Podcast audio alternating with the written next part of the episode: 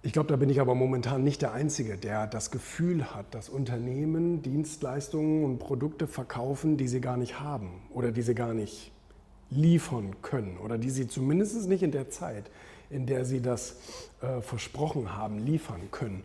Also ich als sowohl privater Kunde als auch gewerblicher Kunde merke das momentan ganz, ganz häufig, dass ähm, Liefertermine überhaupt nicht eingehalten werden oder nur sehr verspätet eingehalten werden oder manchmal kriegst du nicht mal mehr eine Antwort etc.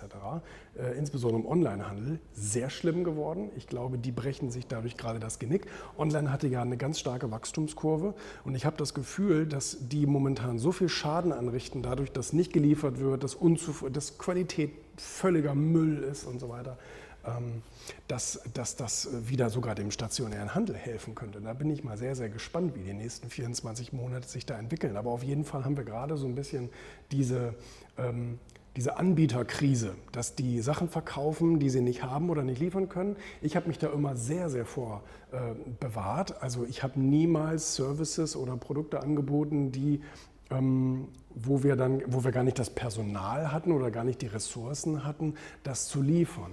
Ja, es gibt mal Pilotprojekte, wo man sagt, hey Kunde, wir haben hier was Neues vor, wir können noch nicht so genau sagen, wie schnell oder wie gut das funktioniert, aber wie auch immer, das ist dann wieder was anderes. Aber wenn ich jemandem sage, ich liefere dir Produkt A in drei Tagen und es kommt in 30 immer noch nicht an, das funktioniert nicht. Das ist einfach nur für den Arsch. Und da haben sich schon ganz, ganz viele selber mit überschätzt, indem sie viele Sachen verkauft haben, aber dann gar nicht, gar nicht äh, geliefert haben ich bin der Meinung, die meisten haben eben nicht so eine Persönlichkeitsbilanz je gemacht. Die wissen überhaupt gar nicht, wer sie wirklich sind. Sie glauben, ihnen ist Loyalität wichtig, weil sie das mal in irgendeinem Buch gelesen haben. Aber wenn man sich selber genug hinterfragt und ehrlich genug zu sich selber ist, dann sagt man vielleicht, eigentlich ist mir das scheißegal.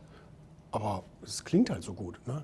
Und ich glaube, es gibt ganz, ganz viele Punkte. Mir ist Zuneigung, mir ist keine Ahnung, mh, hm, was weiß ich. Vielleicht, vielleicht sagst du, dir ist Geld wahnsinnig wichtig. Weil einer deiner Verwandten immer gesagt hat, wenn du kein Geld hast, frisst du aus der Mülltonne oder wie auch immer. Und jemand sagt, aber es wäre mir eigentlich egal, auch das kann schmecken. Und ähm, ich glaube, es gibt genügend Überzeugungen, die wir so mit uns rumtragen, die aber eigentlich gar nicht unsere eigenen sind. Habe ich übrigens auch im Bullshit reingeschrieben.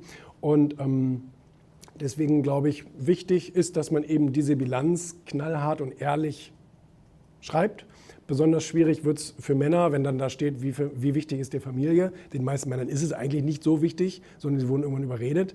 Ähm, aber klar, sie reden sich das irgendwann selber ein, weil es gesellschaftlich akzeptierter ist. Ne? Aber die meisten Männer wollen äh, eigentlich das Sorgerecht nicht haben danach. Und ähm, also das sind alles. Fakt ist von Zahlen her. Ja?